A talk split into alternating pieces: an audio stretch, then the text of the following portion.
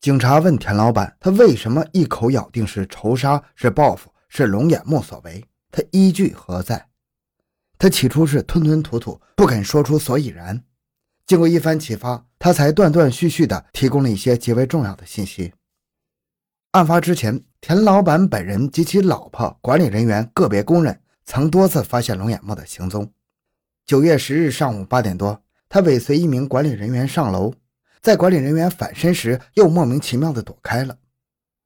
十一日下午，他在江兴服装厂对面的一家大酒店门口东张西望。十二日傍晚，他又在江兴服装厂周围探头探脑。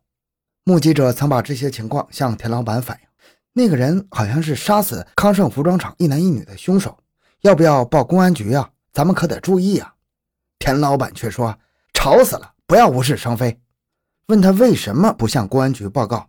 他摇摇头，原来田老板也有难言的隐衷。一九九八年二月上旬，龙眼木曾经带着两个姑娘，自称是其妹妹，到江兴服装厂做工，但是只干了十几天就要走。当时正缺人手，田老板不同意，他闹了一阵才离开。一九九九年七月，龙眼木再找田老板要求工作，遭到拒绝。七月九日晚上，居然擅自跑进江兴服装厂的仓库睡觉，被老板发觉后拉出去毒打了一顿。他这是怀恨在心呐，冲我而来呀！田老板所言非虚呀。根据龙眼木被捕后供认，七月九日晚上，他被打得非常凄惨，到处是伤痕累累、无情鸡血的。那天晚上，他躺在鸳鸯池公园的草地上，浑身剧痛难忍，怎么也睡不着。后来喝了三瓶啤酒，才迷迷糊糊的睡去。第二天早晨，仇恨的种子在他心中发芽，他决心要亲手除掉田老板。龙眼木从小缺乏教养，心胸狭隘，脾气暴躁，报复心理极强。他跑回老家，找出劈竹刀磨得锋利，又窜至石狮，在江兴服装厂附近徘徊数天，一直找不到下手机会。他没有心思做工，没钱用，就想抢。七月二十日，他原打算抢劫老医生的钱财，但是没有成功。七月二十四日晚，他到康盛服装厂八楼阳台栖身，本不想杀人。但第二天凌晨想趁早溜走时，走至三楼阳台，偶然瞥见夫妻房里的一男一女赤身裸体抱在一起。他认为大不吉利，所以把他俩结果了，以冲掉晦气。同日上午，他想找石永路某号民宅四号楼的哈尔滨老板借钱，但老板搬走了，就向女房客借。女房客吝啬，连五元钱都不借。他认为这种太小气的人留着没用，也应该除掉。没想到第二刀还砍在自己手上，只好负痛逃跑了，跑到湖滨路一家私人诊所去包扎伤口。他知道实施刑警很厉害，事情闹大了就不好办，就外逃了一个多月。无奈他报仇心切，九月十七日凌晨又潜入江兴服装厂，杀了田老板的女儿。等了三四个钟头，不见田老板回家，就失望而归。不巧下楼时遇见一个工人，他唯恐被认出，就顿生了杀人灭口的念头。幸好那工人跑得快呀。他说的非常轻松，就像讲别人的故事一样。说着说着，还呼噜呼噜的睡着了。咱们再回到警方这边，警方这边的排查难度非常大，这不就是大海捞针吗？别的不说，就单说排查的人数就达到了四万人，翻阅的户籍档案就达四十万份，这个工作量非常的大。重赏三万元的通告贴出去五十多天，也没有人站出来举报。田老板当初若能积极配合、多加支持，又何至于有今日啊？九幺七案件发生后，实施专案组着重做了三项工作：第一，把九幺七与七二零、七二五案串并起来，用口头和书面形式向上级公安机关汇报；通过福建省公安厅刑警总队发出加急的刑事通报，传至各地公安机关，提醒注意分析本地未破的同类手段案件，从中发现可供串并的案件线索。同时加强防范，一旦发生类似案件，务必快速出击，快侦快破。第二，在江兴服装厂内外严密设伏守候，等待龙眼木再度来犯，触网就擒。第三，进一步做田老板的工作。专案组明确地对他指出，龙眼木是冲着你来的，没有抓到他，后果不堪设想，你全家都有危险。田老板非常害怕，豆粒儿大的冷汗从额头冒了出来。他搜肠刮肚，仍然想不起龙眼木及其两个妹妹的名字。这个工人就像走马灯似的换来换去。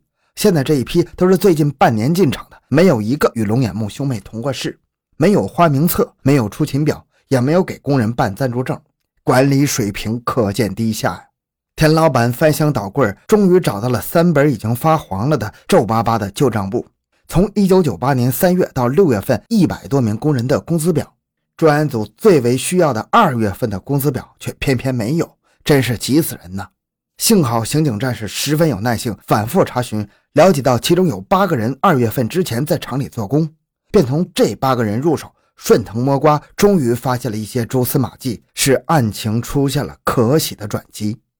一九九八年三月到六月，在江兴服装厂领过工资，同年二月份也在江兴服装厂上班的八个人。咱们就称他老工人。这八名老工人均是他乡的外省人，有的回了老家，有的辗转到了其他厂做工。要和他们取得联系很不容易。专案组选择出数名善于吃苦耐劳的侦查员，专挑这副重担。九月二十日，一个老工人言之凿凿地说：“说他对一男带两女在江兴服装厂做车工的相当有印象，因为那两个小妹子长得挺亮，爱说爱笑，常常和他聊天。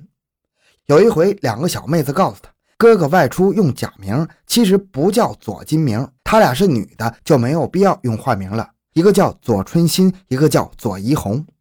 那兄妹三人都是南安人。这条信息太重要了，专案组不敢怠慢。隔日上午，警方就开赴南安，对三左进行艰难曲折的摸底。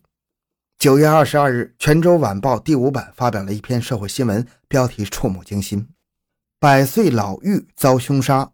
副标题为“狮山发生一起特大凶杀案，三人遇害”，讲的是九月二十一日凌晨，住在南安市狮山镇红旗村兴隆大厦的六十四岁的男主人李某及其年纪已经一百零三岁的老母陈某和五十四岁的保姆吕某被利刃伺候致死。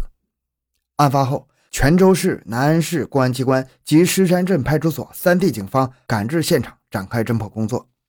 实施警方根据利刃刺喉致死这一条，认为可能是龙眼木做的案，特派李玉婷赶往狮山了解案情，看看能否搞串命案。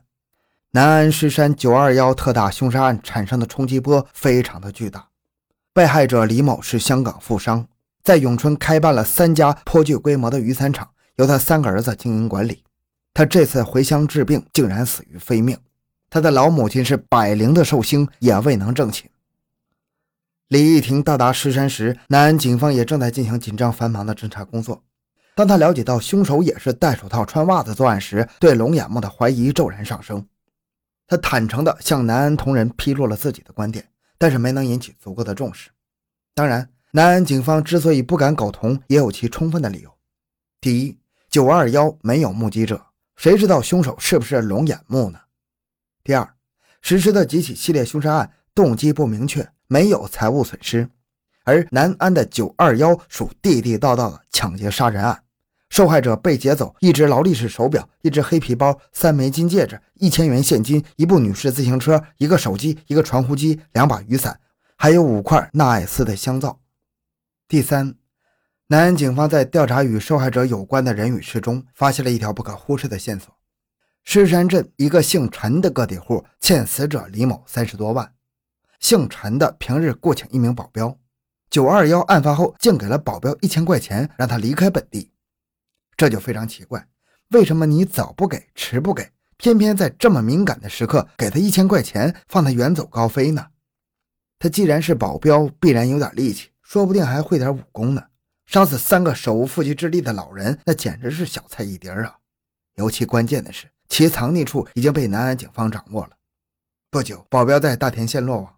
精神，此人与九二幺抢劫杀人案沾不上边儿，但是歪打正着，南安警方从中连带侦破了另一起案件，断掉了一个有组织、有黑打手看场的大赌窝，也算是有点收获。实施警方则是竹篮子打水一场空啊！偌大的南安市人口一百多万，姓左的寥寥无几，左卓又谐音，又查了一大批姓卓的，但是经核实比对，均一一排除。不久查明。三左是龙岩人，一九九八年一月份在江西服装厂做工的。老工人记错了，误以为是二月份。两市专案组同时陷入了迷魂阵，几乎到了山穷水尽的地步。尽管如此，不争的事实是，实施的警方推断判断是完全正确的。龙眼木被捕后供称，九月十七日，他在实施砍死田老板之女并砍伤了一名工人之后，立即搭班车到狮山，在狮山公园附近一带踩点，物色抢劫对象。九月二十日深夜，他见兴隆大厦灯火尚明，港商李某独自一个人坐在厅中沙发上看电视，就上前叩开门，手起刀落，将其杀死。正在一楼房间睡觉的陈某、吕某听到响动，连连问话。龙眼木循声闯入房间，挥起劈竹刀，又结果了两条人命。然后他跑上二楼抢劫贵重物品和现金，牵走了停放于走廊的女士自行车，起离现场，进入了空荡荡的石山公园。他把部分赃物藏匿在僻静处，在池塘里洗掉了脸上、身上和刀上的血迹，换上了干净衣服，把作案的手套、袜子及血衣、凉鞋、自行车扔进了稻田民房的屋顶和公园内，直到清晨再搭第一班车重返石狮。问他走廊里的摩托车没有上锁，为什么不骑摩托车走？他的回答与刑警猜测的一样，不会骑摩托。问他抢劫那么多东西准备干啥用？他回答是为了杀田老板准备点钱，最近又交上了女朋友，开销也大了点